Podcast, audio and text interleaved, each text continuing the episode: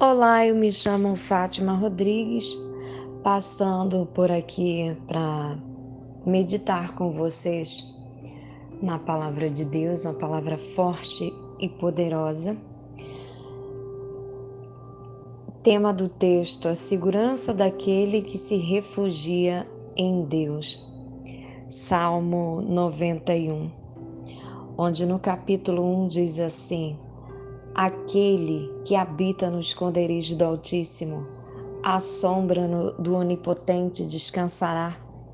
Direi do Senhor, Ele é o meu Deus, o meu refúgio e a minha fortaleza. Porque Ele te livrará do laço do passarinheiro e da peste perniciosa. Ele te cobrirá com as suas penas e debaixo das asas do Senhor você estará seguro. A sua verdade é escudo e broquel. Não temerás espanto noturno, nem seta que voe de dia, nem peste que ande na escuridão, nem mortandade que assole ao meio-dia. Mil cairão ao teu lado, dez mil à tua direita, mas tu não serás atingido. Somente com os teus olhos olharás e verás a recompensa dos ímpios. Porque tu, ó Senhor, és o meu refúgio. O Altíssimo é a sua habitação. Nenhum mal te sucederá, nem praga alguma chegará à tua tenda, porque a seus anjos dará ordem a teu respeito, para que te guarde em todos os seus caminhos.